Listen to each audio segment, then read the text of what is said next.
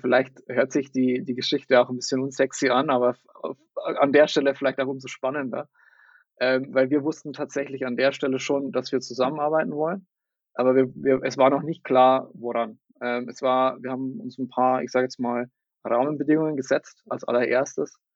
Ähm, das heißt, wir wollten in einen Markt gehen, wo noch Wachstumspotenzial da ist, also jetzt nicht, nicht nur persönlich, sondern eben auch für die Company natürlich ähm, und auch in den Markt gehen, wo man noch was reißen kann. Also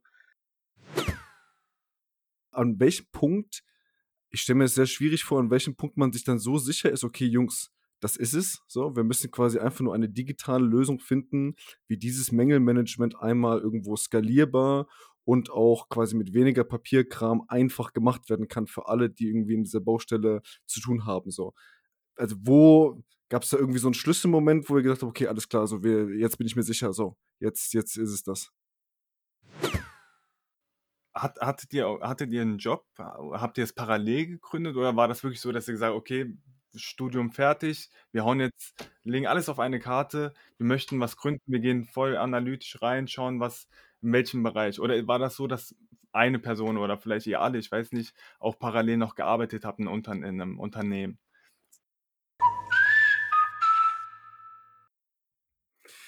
So, da sind wir wieder. Einen wunderschönen guten Abend aus Madrid nach äh, München und Kassel nach Deutschland. Servus Jungs. Ähm, und herzlich willkommen, herzlich willkommen Sebastian, unser Gast heute. Grüß dich Sebastian. Ähm, Servus. Sebastian, du bist ähm, CTO und Co-Gründer von, von Capmo, einer digitalen Software für, für Baustellen, wenn man das so ganz high level so sagen kann. Und äh, deswegen bist du, ähm, bist du heute hier und äh, wirst ein bisschen darüber erzählen. So. Wir haben natürlich jede Menge Fragen vorbereitet und ich würde das mal gleich an dich auch abgeben. Vielleicht kannst du mal ein bisschen zu, ähm, zu euch erzählen, zu dir erzählen.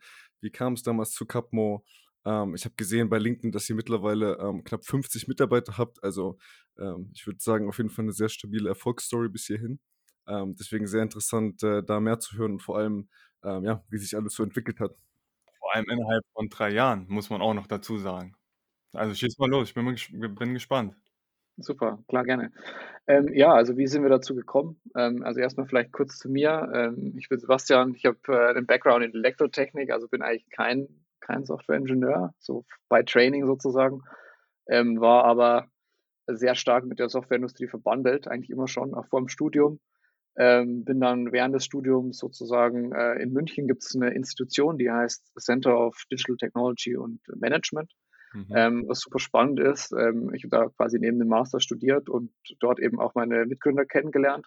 Bin da sehr stark Richtung, Richtung Startups eben auch äh, gedriftet und ähm, sehr viel in Kontakt gekommen mit anderen Firmen. Ähm, dort auch dann eben gefreelanced und recht schnell gemerkt, dass es, dass es eigentlich ein Umfeld ist, das mir unglaublich Spaß macht und unglaublich taugt.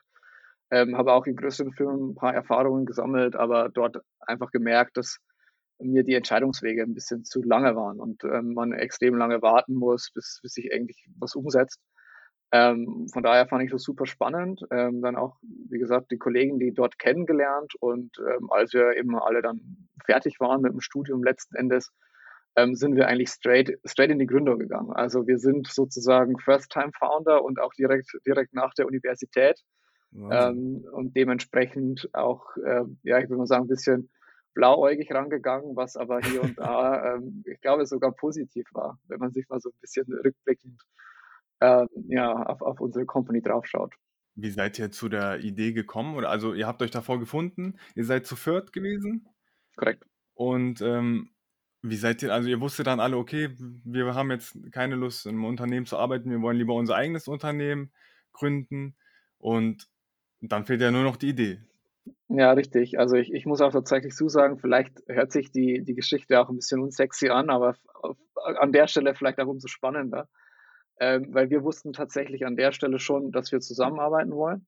Aber wir, wir, es war noch nicht klar, woran. Ähm, es war, wir haben uns ein paar, ich sage jetzt mal, Rahmenbedingungen gesetzt als allererstes. Ähm, das heißt, wir wollten in einen Markt gehen, wo noch Wachstumspotenzial da ist, also jetzt nicht, nicht nur persönlich, sondern eben auch für die Company natürlich. Ähm, und auch in einen Markt gehen, wo man noch was reißen kann. Also ähm, E-Commerce beispielsweise nehme ich jetzt mal so als, als Beispiel. Ähm, dort tummeln sich auch super viele Tech-Unternehmen, die eben Warenkorb-Optimierung betreiben, was äh, ein Business ist, wo extrem viel, ich sag's mal, äh, Umsatz dahinter steckt und ähm, Optimierungspotenzial dahinter steckt, aber das jetzt nicht ein Thema war, das uns unglaublich gereizt hat, sondern wir haben gesagt, okay, lass uns mal nach was suchen, wo jetzt Stand heute zumindest in Deutschland ähm, eher noch mehr, ich sage jetzt mal, Grundarbeit zu tun ist. Ähm, und wir haben uns dann die verschiedenen Branchen angeschaut und dann auch eine Analyse gemacht über die verschiedenen Branchen hinweg, verschiedene Themenfelder entwickelt und, und die dann doch recht, ich sage jetzt mal, ja, fast schon äh, langweilig, analytisch miteinander verglichen und dann gemerkt, okay, Bau ist irgendwie super spannend. Ähm, wir hatten damals auch schon ähm, zwei Mitgründer, die hatten Kontakt zur Branche über ähm, Familie beziehungsweise frühere Jobs. Und wir sind dann einfach rangegangen, haben das Telefon in die Hand genommen und haben Architekten angerufen. So super, super platt. Und gesagt so, hey, wo, wo brennt's denn bei euch? Oder was, ähm, was sind denn so die, die, die Pain Points, mit denen ihr euch jeden Tag rumschlagen müsst? Und sind dann letzten Endes tatsächlich extrem schnell auf ein Thema gekommen, was sehr emotional aufgeladen war. Das war eben das Thema Mängelmanagement auf der Baustelle. Das hört sich jetzt nicht so super spannend an und es ist tatsächlich auch eine sehr müßige Aufgabe, äh, weil man sich vorstellen muss, du läufst über die Baustelle, es wird gebaut und es wird nicht nach Plan gebaut, sondern irgendwas ist schief oder, oder nicht so, wie es sein soll. Das muss dann alles dokumentiert werden, nachverfolgt werden. Es wird dann sehr viel Kommunikation betrieben, um das letzten Endes zu beheben. Und alles eben analog, papierbasiert, äh, mit, mit, mit Zettel und Bleistift und eben ähm, haben wir gesagt, okay, gut, wir kommen jetzt eher so aus dem digitalen Bereich. Ähm, das ist doch ein Thema, wo man unglaublich viel Mehrwert schaffen kann. Ähm, schon heute mit doch recht, ich sage jetzt mal, ja, Low-Tech tatsächlich. Ähm, und haben aber gemerkt, dass das ein spannendes Thema ist und sind dann so gestartet. Erstmal erst mega interessant, dass es tatsächlich, dass ihr das tatsächlich so analytisch gemacht habt. Normalerweise hört man Stories ja, dass irgendwie eine Person oder sagen wir mal zwei Personen hatten eine Idee und dann haben sich dann so ein bisschen die Mitgründer vielleicht, wenn äh, es sie noch gebraucht hat, quasi ähm, dazugesellt. Aber bei euch war das ja quasi wie so eine, wie so eine geplante Sache von, äh, von, von, von, von vornherein. Ähm, wenn du und so rein aus Interesse, wenn du uns ein bisschen mitnimmst, zu dann, okay, ich, also ich verstehe, ihr habt eine Analyse gemacht, ihr habt die Branche gefunden, ihr habt dann versucht, Painpoints ähm, zu finden bei den Architekten oder bei anderen Vertretern irgendwie aus der Industrie. Ähm, und dann, okay, verstehe ich auch, dass vielleicht relativ viele haben so dieses Thema, dieses Thema Mängelman äh, Mängelmanagement ähm, aufgehoben, aber an welchem Punkt, ich stelle mir es sehr schwierig vor, an welchem Punkt man sich dann so sicher ist, okay, Jungs, das ist es. So, wir müssen quasi einfach nur eine digitale Lösung finden, wie dieses Mängelmanagement einmal irgendwo skalierbar und auch quasi mit weniger Papierkram einfach gemacht werden kann für alle, die irgendwie in dieser Baustelle zu tun haben. So. Also wo Gab es da irgendwie so einen Schlüsselmoment, wo ihr gedacht habt, okay, alles klar, also wir, jetzt bin ich mir sicher, so, jetzt, jetzt ist es das? Ähm, ja, also wir haben, wir haben Folgendes gemacht. Wir haben quasi äh, uns verschiedene Branchen eben angeschaut und es dann auf vier Kandidaten runter ja, kondensiert sozusagen. Ähm, und für diese vier, da haben wir dann ein bisschen, ich sage jetzt mal, mit, mehr Aufwand getestet. Das heißt, äh, wir haben einen Prototyp gebaut und der Prototyp war eben, es war einfach eine Mappe. Ähm, und in der Mappe, da war quasi mit uns irgendwie mit hemdsärmlichen ähm, irgendwelchen Zeichentools zusammengeschustert, äh, Mockups von, von der Software, wie wir sie uns irgendwie vorgestellt haben. Ähm, und dann sind wir mit der Mappe in die Büros reingelaufen und haben gesagt so, hey, guck dir das mal an. Wäre das für dich spannend? Und ähm, ja, die, die potenziellen Kunden haben dann gesagt, ja, finde ich cool, ähm, das brauche ich. Äh, was für uns natürlich super war. Und ich meine, auch in dem Bereich ist es so, es, es gibt natürlich, wir sind nicht die Ersten, die das machen, das muss man auch dazu sagen. Ähm, es gibt Software, die ähm, Anbieter, die machen das irgendwie seit 30 Jahren. Ähm, die haben halt teilweise mit Desktop-Software angefangen und sind dann teilweise immer noch. Ähm, wir haben halt gesagt, okay, lass uns das mal einfach mit den aktuellen Tools bauen, die, die es Stand heute gibt. Also Cloud First, Mobile natürlich äh, und so weiter, weil wir einfach gesehen haben, ähm, dass die, ja, ich sag mal so, so spitz formuliert, die Branche ein bisschen undertalented war.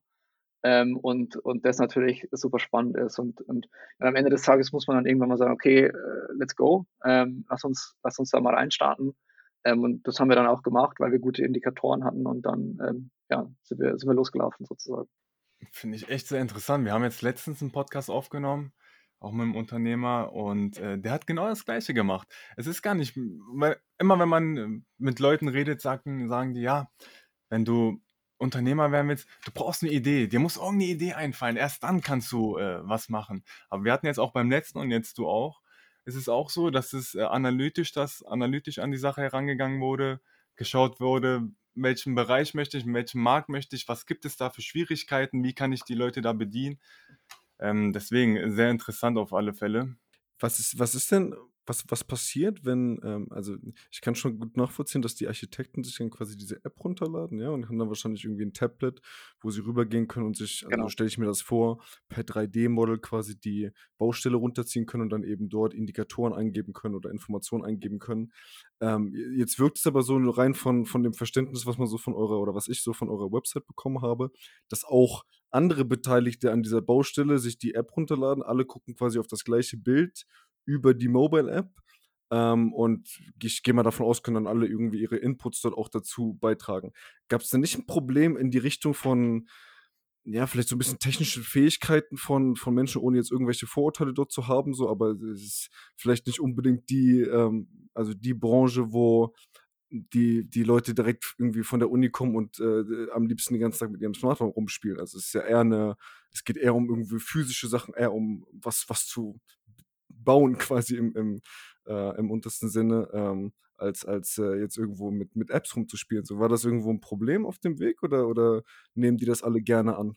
Äh, sicher, also es ist genau richtig, was du sagst. Ähm, die Branche ist, ist so von der, von der Struktur her auch nicht unbedingt digital affin. Hm. Wie es halt so ist, es geht darum, Sachen zu bauen. Also man muss auch dazu sagen, Wert auf der Baustelle wird dann gestiftet, wenn ich irgendwas erstelle und ein Ziegel auf den anderen setze sozusagen, weil alles drumherum, die ganze Kommunikation, ähm, das ist vielleicht notwendig, aber äh, das erzeugt jetzt keinen imminenten Mehrwert für die Baustelle als, als solche. Ähm, und, und so kommt es natürlich auch, dass die, die Branche nicht unbedingt digital affin ist und wir natürlich auch unseren Beitrag dazu leisten müssen, dass ähm, unsere Kunden, unsere Nutzer und die Software auch tatsächlich ähm, implementiert bekommen. Also sozusagen jetzt zu sagen, hey, pass mal auf, hier ist dieses Telefon, hier ist dieses Tablet, äh, mach mal, das funktioniert in, in, sehr vielen Fällen nicht. Das heißt, ähm, es hat Implikationen natürlich auf unsere Produktentwicklung. Wir werden jetzt nicht unser, unsere, unser Produkt mit Features vollladen, weil ähm, das die, die Kunden auch gar nicht bedienen würden oder auch, auch gar nicht annehmen würden, sondern wir müssen da schon vorsichtig sein.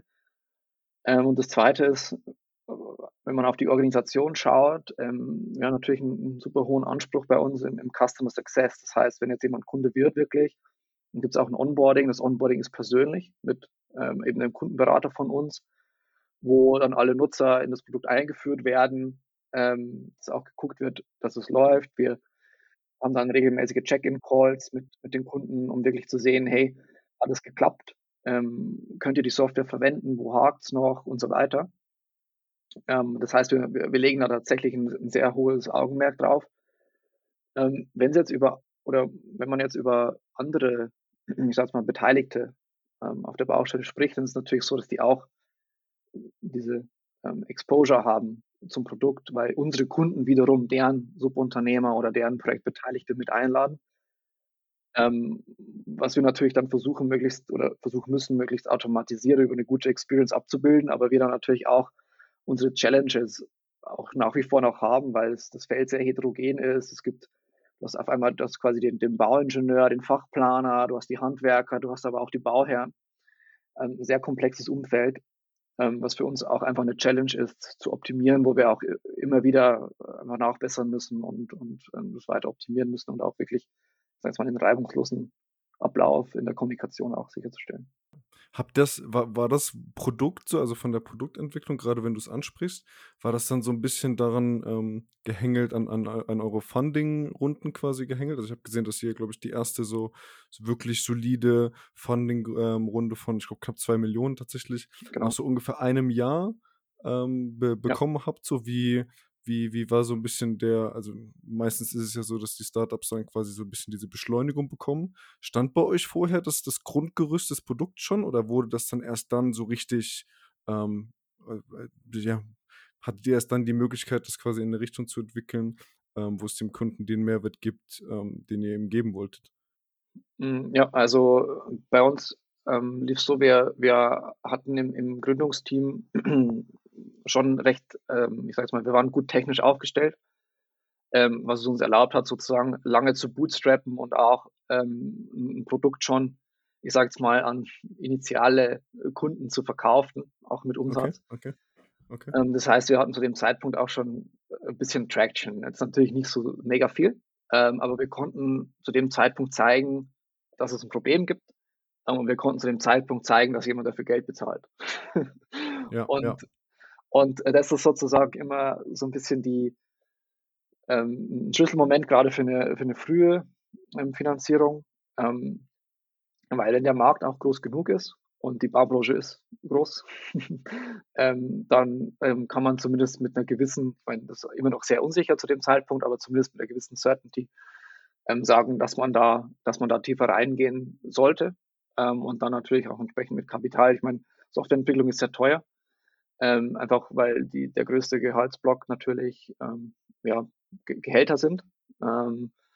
und da macht es natürlich Sinn, äh, sich ein bisschen Finanzierung zu holen, um dann auch das Team aufzubauen, ähm, Prozesse aufzubauen ähm, und so weiter und sich da sozusagen auf den, ersten Schritt zur ich weiß mal, Professionalisierung zu gehen nach der Seed-Runde. Ja, macht Sinn, macht Sinn. Habt ihr, wenn das dann, also ich, ich, wenn ich mir das ähm, so in die Richtung vorstelle, ist es natürlich dann erstmal ein, ein riesen Euphorie-Moment gewesen, wahrscheinlich so. Ähm, als, äh, als man gemerkt hat, dass jemand quasi von außen, zumindest höre ich das sehr oft so, äh, wenn das, wenn die erste quasi wirklich substanzielle Finanzierungsrunde kommt und jemand von außen quasi ähm, ja, einen Strich drunter zieht und sagt, ja, Jungs, so, das macht Sinn. Ähm, wir, wir quasi vertrauen in euch. Ähm, wenn, wenn du uns so ein bisschen mitnimmst, was so danach passiert ist, vor allem auch äh, mit dem unglaublichen Wachstum. Also, wie gesagt, allein, dass man, dass man das Team so wachsen lässt in so kurzer Zeit, finde ich auf jeden Fall, finde ich beeindruckend. Ähm, und ihr musstet euch auch ganz andere Sachen, also technisch hast du schon gesagt, dass ihr da, dass ihr da sehr gut aufgestellt wart, aber ihr musstet euch ja auch in Richtungen wie Produktmanagementprozesse, People Management, so diese ganzen Sachen, die dann eben kommen, wenn man nicht nur seinen ersten Mitarbeiter mal anstellt und dann irgendwie nach einem Jahr den zweiten, nein, man stellt innerhalb von, gehe ich mal davon aus, wie es bei euch war, Monaten auf einmal eine beschleunigende Anzahl von, von Menschen ein, so die irgendwo eingearbeitet werden müssen und die eben möglichst schnell zu einem Punkt gebracht werden müssen, wo sie ähm, Wert bringen fürs ganze Unternehmen. Wie, wie, wie, vielleicht kannst du uns da so ein bisschen mitnehmen, wie, wie war da so der Prozess und woran habt ihr ähm, vielleicht sogar gestruggelt so ein bisschen? Ähm, ja, ist eine, ist, eine, ist eine spannende Frage. Also ich, ich würde mal so sagen, in, in, in der Phase ist, ist schon ein bisschen chaotisch. Ähm, ich glaube, da sind wir keine Ausnahme. Ähm, das ist wahrscheinlich überall so ja, man muss so ein bisschen, man muss sich so ein bisschen drauf einlassen. Ähm, weil ich glaube, die, die Challenge, die man, die man hat, ist, du weißt, okay, gut, jetzt, jetzt hast du Geld und jetzt will jemand sehen, dass du damit irgendwie, dass du da was auf die Straße bringst.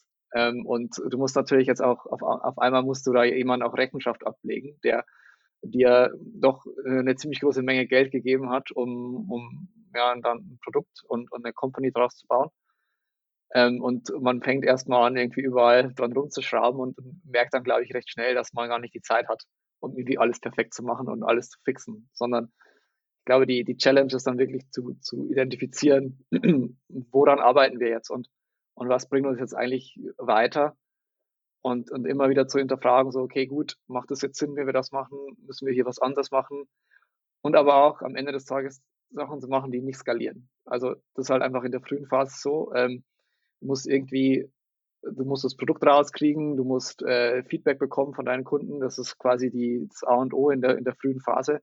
Und da hilft es dann auch mal einfach Sachen zu machen, die, die, die nicht skalieren, auch wenn du weißt, hey, ich muss das irgendwie in einem Jahr, muss ich das alles wieder umbauen oder ich muss das alles wieder rausreißen.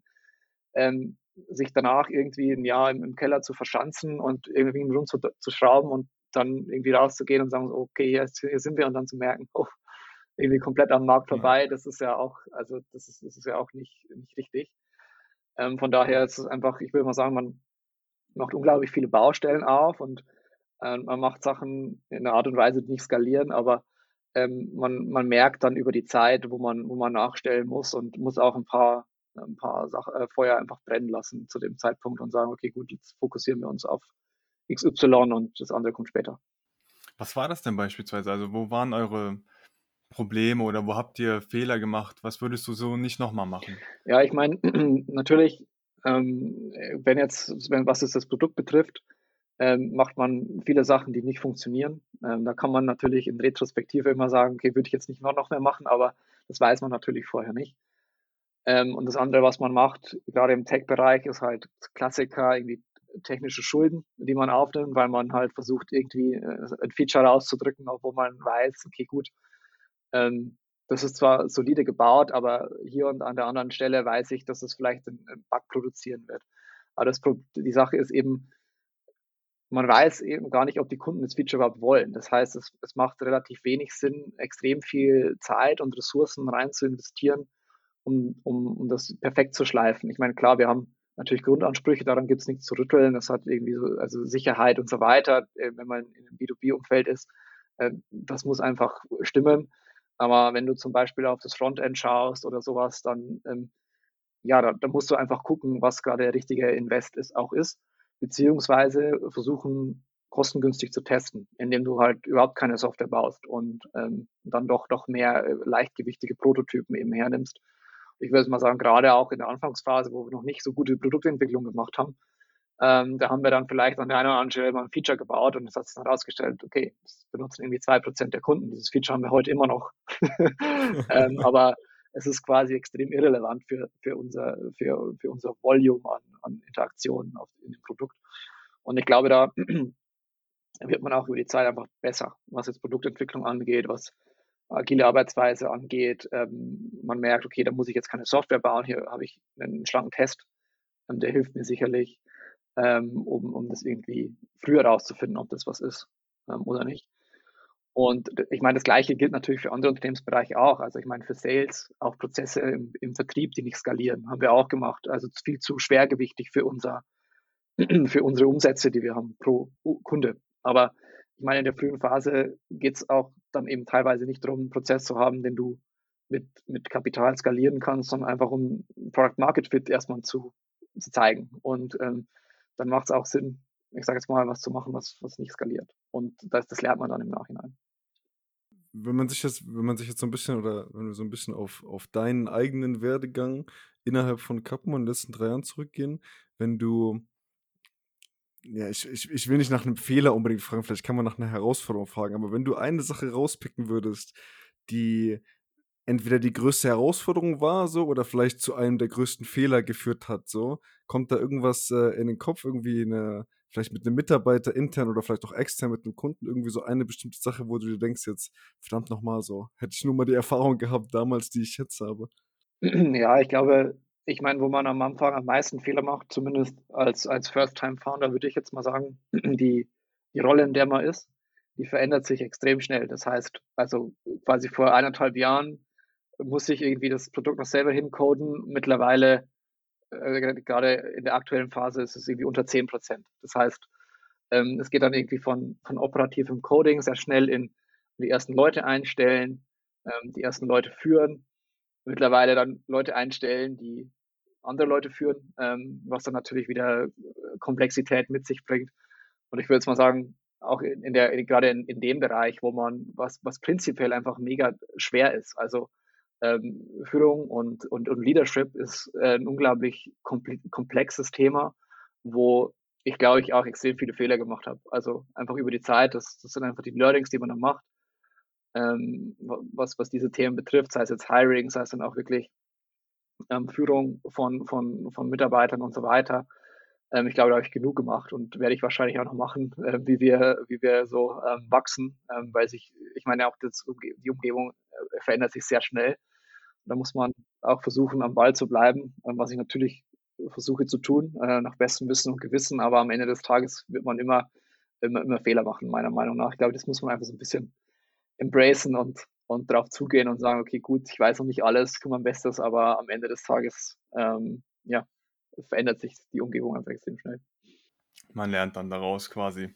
Es ist ein Puzzle, was sich zusammensetzt und rückblickend ist es dann ja auch immer einfacher so zu sagen, ja, da und da habe ich einen Fehler gemacht, aber es gehört ja irgendwo auch mit dazu. Ja. Aus Fehlern lernt man ja im Endeffekt.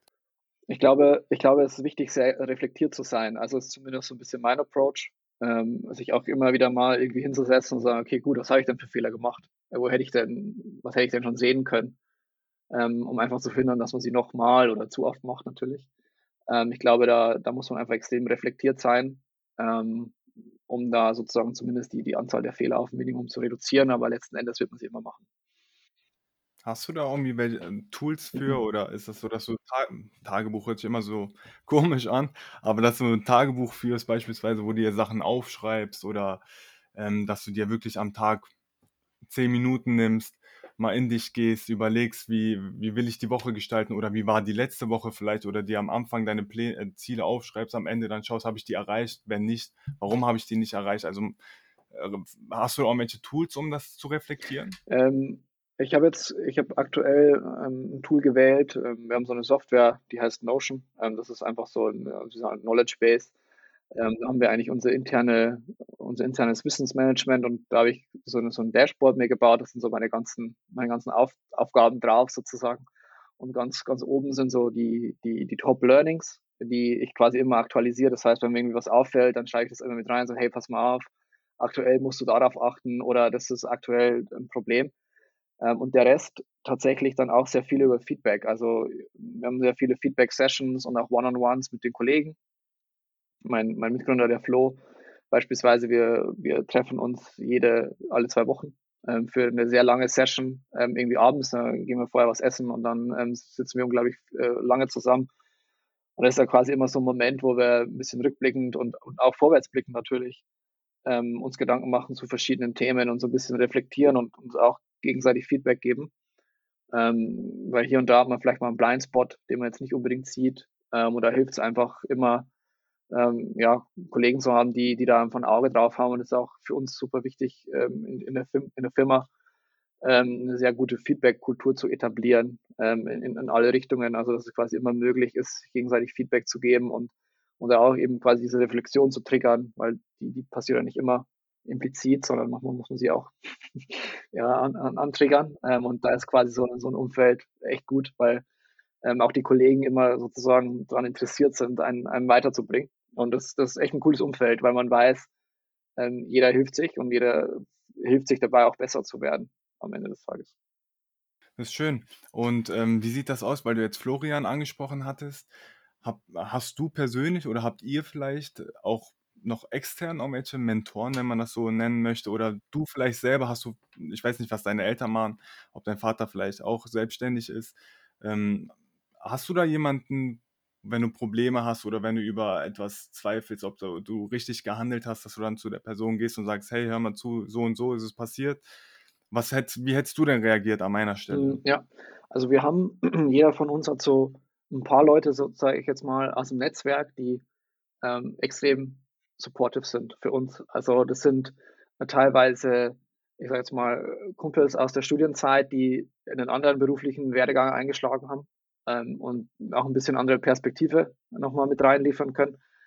Ähm, das sind aber auch teilweise, ich sage jetzt mal, auch Gründer, die schon ein bisschen weiter sind, so zwei, drei Jahre vielleicht weiter als wir, ähm, die super hilfreich sind zu verschiedenen Themenbereichen. Ähm, einfach ein bisschen Feedback reinzugeben und ein bisschen auch Guidance natürlich zu geben. Ähm, vor allem, wenn man zwei, drei Jahre im Voraus unterwegs ist, ist das natürlich super, weil das ähm, der eigentliche Kontext ist noch nicht so lange her. Das heißt, man kann das noch ganz gut erinnern und ähm, ja, dann auch die Guidance geben für ähm, eine Company, die vielleicht sich in einem ähnlichen Umfeld bewegt, wie jetzt SaaS oder, oder B2B ähm, und so weiter. Ähm, das ist natürlich super hilfreich, aber es ist dann wirklich themenbasiert. Also wenn es um, um Product geht, hat man vielleicht eine Person, die super gut zu dem Thema Bescheid weiß, dann wendet man sich an die. Äh, wenn es jetzt zum, zum Thema Sales ähm, sich zieht, dann hat man eine andere Person im Netzwerk, die super äh, affin zu dem Thema ist. Ähm, und das ist natürlich ein cooler Mix, weil man auch viele Perspektiven zusammenbekommt und es nicht so sehr stark von aus einer Richtung gebiased ist, sondern man, am Ende des Tages muss man immer die, die Entscheidung selber treffen. Also da, das nimmt einem keiner ab, ähm, sondern es ist dann wirklich darum, verschiedene Eindrücke einzusammeln und es dann ähm, am Ende des Tages eine Entscheidung zu treffen. Jetzt habt ihr, jetzt habt ihr angefangen, ähm, also mich, mich würde interessieren, was so ein bisschen so ähm, was dich wirklich erfüllt und was dich wirklich irgendwo passioniert macht über, über das, was ihr macht. So, weil ihr habt ja angefangen im Endeffekt, äh, das ist vielleicht so ein bisschen der Nachteil in Anführungsstrichen an dem analytischen Ansatz, dass man halt am Ende vielleicht in Branchen ähm, landet, wo das Technische dich natürlich interessiert. Davon gehe ich mal sehr stark von aus, dass die ganze Softwareentwicklung eine Sache war, wo ihr alle irgendwo voll dahinter standet. Aber die Branche an sich weiß ich jetzt nicht, ob du dir mit 20 gedacht hast, ja, Baubranche, so, das ist mein Ding, so, da, da will ich irgendwo mal hin. Und äh, ich ja. merke das selbst bei mir mit jetzt äh, süßen einem Jahr äh, wirkliche Endberufserfahrung. Das ist halt, gut, größere Firma natürlich, aber das ist dann irgendwann relativ schnell mal an einen Punkt kommt, man braucht irgendwie Dinge, für die man das macht, die einen wirklich auch mal an schweren Tagen irgendwie, die einen wirklich erfüllen. Und bei mir, sage ich dir ganz ehrlich, ist es mittlerweile schon fast die, die Leute mit am meisten. Ja, also das Team, so, so die Menschen, mit denen man sich irgendwie identifiziert. Ist das bei euch so gewesen, dass diese, dadurch, dass ihr vier Leute wart, die ja irgendwo schon, also ihr habt ja irgendwo schon eine gewisse Affinität miteinander gehabt, euch gut verstanden, dass ihr geplant habt, quasi zusammen was aufzuziehen. Ist das, was die wirkliche Erfüllung irgendwo im Kern ausmacht, dass man sagt, ey, so, wir vier Jungs, so Jungs, wir, wir irgendwie, wir, wir schaffen es quasi, wir sind auf dem Weg, wo wir sein wollten, dass man zurückkommt und sich denkt, ey, Wahnsinn, so, was, was, was passiert ist, ist das, was so diesen, ja, also was dich durch die schwereren Phasen bringt, so, oder, oder hast du tatsächlich dann auf einmal doch deine Passion für die Baubranche äh, entwickelt über Zeit? Ähm, ja, also ich würde sagen, es sind am Ende des Tages irgendwie verschiedene Faktoren. Also ähm, ich will gerade so diese, diese, die, die, die Gründer-Thematik ähm, ist auf alle Fälle gerade am Anfang natürlich super, super wichtig, ähm, weil man erstmal nicht weiß, wo, wo geht's hin. Ähm, man, es ist extrem viel Unsicherheit mit involviert. Ähm, und irgendwann geht dir vielleicht privat der, der Cash aus und äh, du hast aber noch keinen Umsatz. Ähm, das ist natürlich dann auch immer ein Thema. Ähm, äh, das ist natürlich, natürlich wichtig. Ähm, auf der anderen Seite, glaube ich, hängt es aber auch davon ab, wie, wie stark man schon weiß, wo man eigentlich hin will. Also wir haben gerade ähm, am Anfang auch gesagt, wir würden gerne eine Company bauen, die auch als Wachstumsfirma äh, fungiert und auch in einen Bereich geht, der schnell wächst und uns auch selber schnell weiterentwickelt äh, oder der sich schnell weiterentwickelt, weil wir persönlich auch alle sehr stark davon getrieben waren, sehr viel zu lernen in, in kurzer Zeit und auch sehr viel, ich sage mal, Wissen auch zu saugen. Und da ist natürlich so ein Umfeld, weiß ich gar nicht, ob es was Besseres gibt, als quasi ähm, so ein Umfeld, um, um viel zu lernen. Ähm, und natürlich jetzt auf der mehr menschlichen Ebene ähm, so diese drei Grundkomponenten ähm, Autonomie, Mastery und Purpose. Ähm, das ist natürlich cool ähm, in, in, in, einem, in einem Company-Umfeld, weil autonom bist du natürlich sowieso maximal, weil dir keiner sagt, im Gegenteil, äh, was du zu tun hast. Ähm, Mastery natürlich auch, einfach weil man so viel lernt. Man muss sich jeden Tag in neue Themen einfuchsen, sei es technisch, organisatorisch, persönlich und so weiter. Und, und den Purpose hat uns tatsächlich, haben uns auch die Kunden gegeben. Also ich meine, wenn du, wenn du mit Leuten sprichst und du merkst, okay, wow, die sitzen abends drei, vier Stunden da, um diese blöden Berichte zu schreiben, statt irgendwie nach Hause zu fahren und sich, äh, weiß ich, mit der Familie einen schönen Abend zu machen. Ähm, und dann merkst du, dass du ein Produkt baust, was auch wirklich diesen Wert generiert und sagst, hey, du, du kannst es schneller machen und du brauchst die Zeit überhaupt nicht dafür.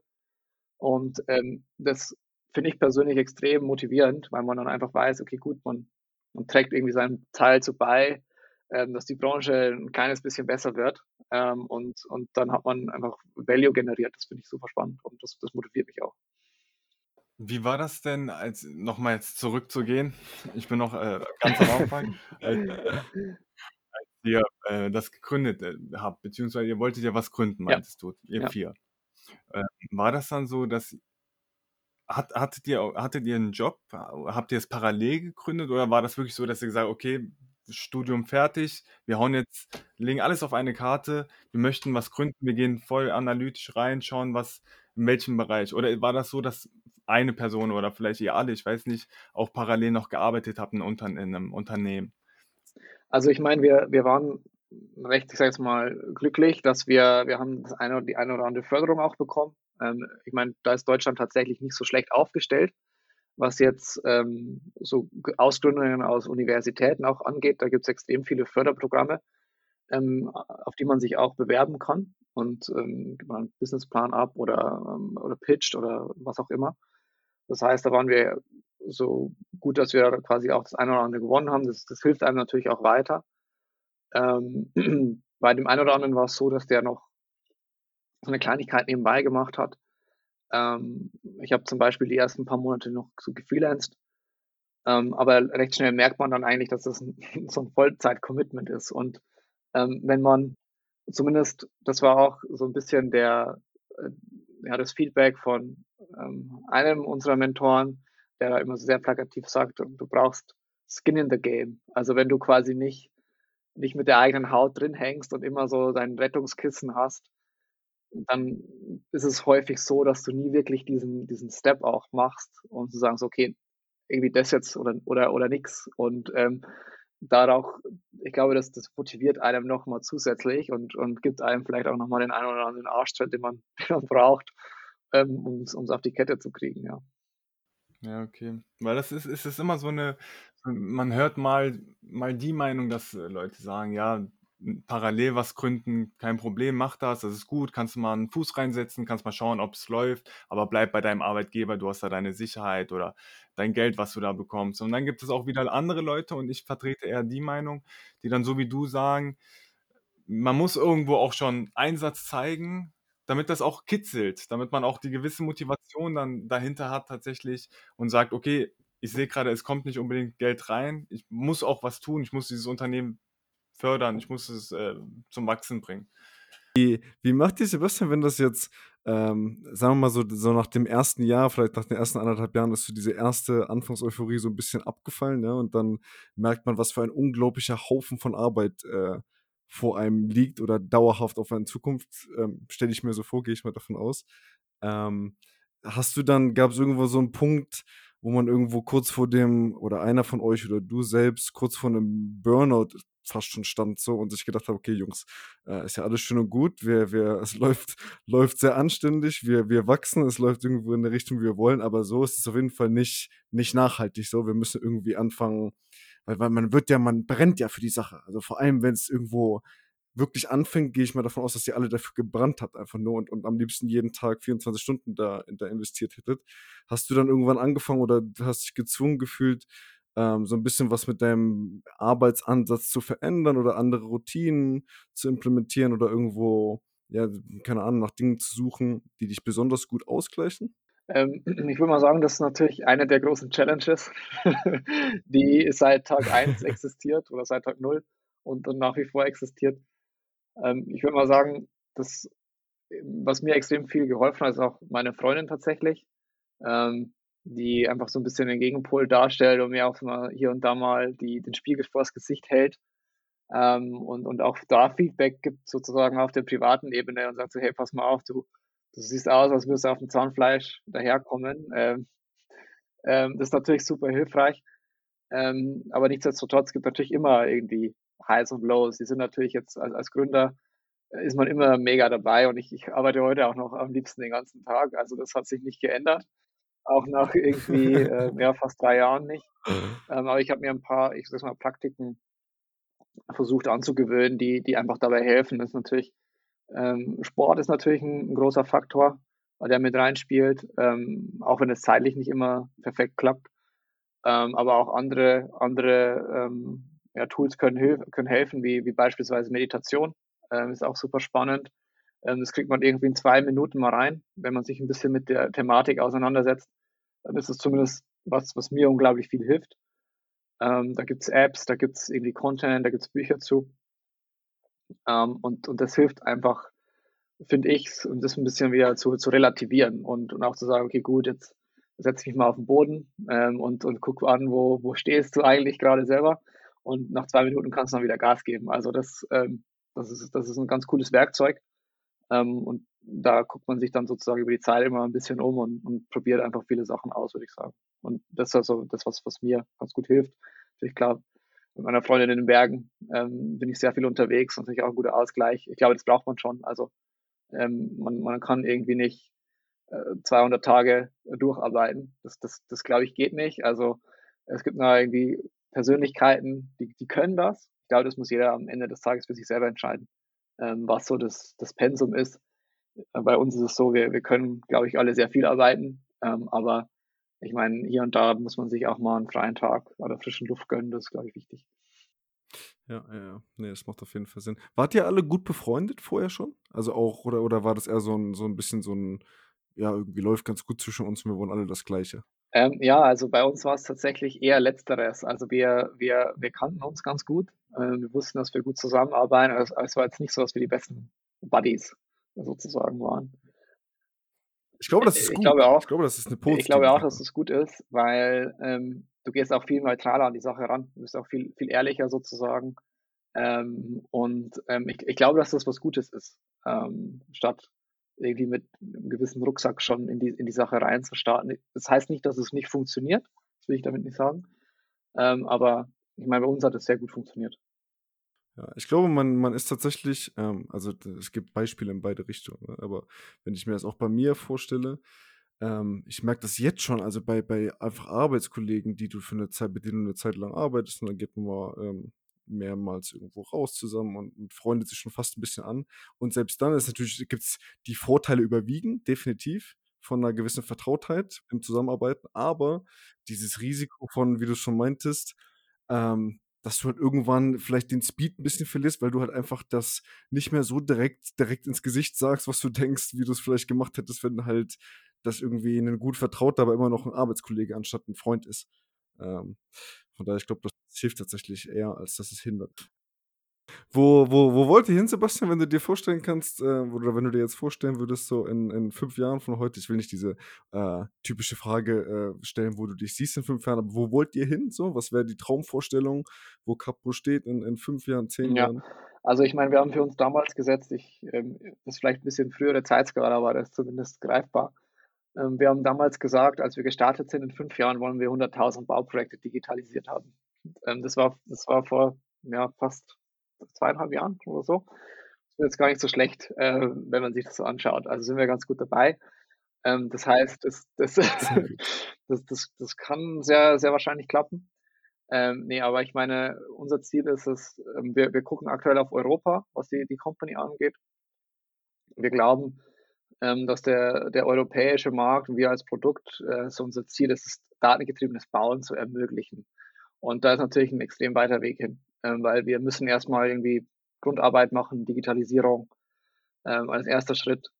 Ähm, wir machen sehr viel Automatisierung on top, was natürlich spannend ist, weil es schon eminent Mehrwert generiert. Ähm, aber wir sehen auch so ein bisschen die, das, ist das große Ziel, äh, was eben datengetriebenes Bauen ist.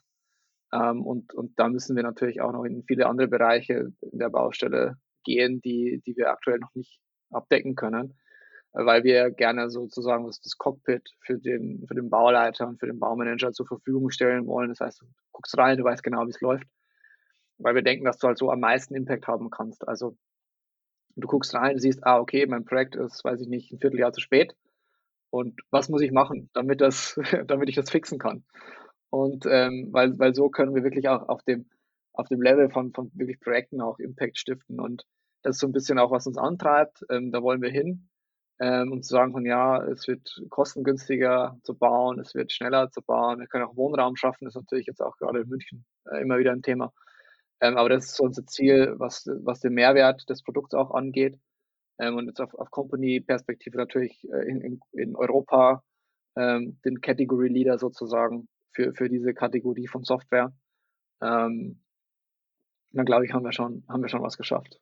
Ist auch ambitioniert. Ja, ja. Ne, definitiv, definitiv. Würdest du dich, würdest du dich mehr als ähm, so, also jetzt wieder ein bisschen weiter zukünftig gedacht, würdest du dich mehr als äh, Serial Entrepreneur so ein bisschen, also so, so als Gründer, der dann quasi, sobald die erste Sache in trockenen Tüchern ist, die nächste Sache gründet und am besten noch äh, irgendwo eine dritte parallele Sache sehen? Oder siehst du dich lieber, ähm, sagen wir, mit, mit 50, mit Capmo und 5000 Mitarbeitern unter dir ähm, am, am Schreibtisch sitzen und, und zurück zu den alten Zeiten denken? ähm, puh, also äh, muss ich ganz ehrlich zugeben, ähm, das ist noch ein bisschen sehr weit weg. Ähm, da würde ich mir dann sozusagen die Gedanken machen, wenn es soweit ist, wenn wir so erfolgreich sind, dann können wir darüber nachdenken. Ähm, aber ja, ich glaube, da, da müssen wir auch erstmal so weit kommen. Das ist auf alle Fälle noch ein Stück Arbeit und dann haben wir immer noch die Zeit, sozusagen sich darüber Gedanken zu machen. Also mega, mega interessant, wie gesagt, Sebastian, vielen Dank für die, für die Offenheit so. Äh, mega interessant. Gerne. Und, äh, Und ich finde es, also ich muss ganz ehrlich sagen, nochmal, ich, ich habe relativ viele ähm, Freunde von der TUM auch in München, so, das scheint auf jeden Fall sehr gut fun zu funktionieren, was ihr da in München macht, so was, was Startups aus der Uni raus generieren angeht. Ähm, aber äh, also krass, dass man das Selbstbewusstsein hat, so den Weg ganz klar zu gehen, ähm, weil das hört sich so an, als wenn zumindest das erste Jahr lang, ähm, ja, also jetzt kein, das war jetzt kein smoother Einstieg, wo irgendwo ähm, jemand schon, schon irgendwo das, die, die, ganze Branche kannte und man konnte sich quasi irgendwo an, an Schultern hängen, so. Sondern es scheint tatsächlich so, als wenn ihr das komplett vom, ähm, vom Scratch quasi aufgebaut habt. So. Also Riesenrespekt. Ähm, und äh, ich bin gespannt, wo es, wo man euch dann sieht, so in, in zwei, drei, vier Jahren. Ja, ich glaube, ja, gerne. Also ich meine, gerade auch, weil du, weil du es ansprichst, ähm, ich glaube, es ist auch gut. Ähm, München etabliert sich immer, immer mehr auch zu einem extrem spannenden Umfeld für Startups und ähm, ich persönlich finde es mega wichtig. Ähm, wir haben zwar in Europa eine ganz gute, ein ganz gutes Momentum, was jetzt auch so, ich meine, investiertes Kapital aus äh, VC-Geldern und so weiter angeht. Ich meine, absolut gesehen sind wir natürlich weit hinter anderen Ländern hinterher. Und ich glaube, äh, kann halt jetzt auch für, für den Markt in Deutschland und für die, für die, äh, für die deutsche Wirtschaft eine unglaubliche Chance auch sein ähm, dass man junge Leute dazu motiviert, auch einfach mal ins Risiko zu gehen, sozusagen. Weil ich meine, in Deutschland haben wir auch einfach ein ganz gutes Umfeld, ähm, um solche Sachen zu machen. Wie vorhin gesagt, es gibt äh, super gute Förderprogramme. Ähm, es gibt super viel Content. Es gibt super gute Netzwerke, wie es in München, in, in Berlin wahrscheinlich auch, wo man äh, in Kontakt treten kann mit Leuten, die das vielleicht schon mal gemacht haben oder ähm, gerade auf einem ähnlichen Weg sind. Ähm, und ich, ich glaube, dass das echt eine super Entwicklung ist und äh, ja, kann nur sagen, ähm, dass sich jeder trauen soll, das einfach mal zu machen. Und ich meine, mehr als schiefgehen kann halt auch nicht passieren. Und dann hat es halt nicht geklappt. Und ähm, dann probiert man halt, probiert man es halt nochmal ähm, oder noch zweimal und so lange, bis es halt funktioniert. Oder man sagt, okay, gut, ist halt nicht das Richtige für mich, aber ich glaube, da haben wir in Deutschland echt ein gutes Umfeld und das sollte man auch nutzen. Ähm, ja, und, und jeder sollte sich mehr trauen. Absolut, absolut. Es ist wichtig, dass man mit so Beispielen vorangeht, weil das wird dazu führen, dass die, dass die Leute es tun. Ja? Wenn du jetzt die, die, die, die nächste Reportage über äh, Förderprogramme in Deutschland ähm, rausbringst, so das juckt, juckt keinen. Aber wenn man sieht an Beispielen so, wie es funktioniert, äh, dann, dann, ich glaube, das ist tatsächlich der, der überzeugendste Faktor da. Ja, cool. Sebastian, lieben, lieben Dank, ja. Hab äh, einen schönen Abend. Vielen Dank für deine Zeit. Gerne. War sehr interessant. Ja, danke fürs Gespräch. Und äh, irgendwann wird es eine Fortsetzung geben. Ja? Mal gucken, äh, worüber wir dann reden. sehr gut, genau, machen wir. Ich wünsche euch was. So, mach's gut. Ciao, ciao. Ciao, ciao.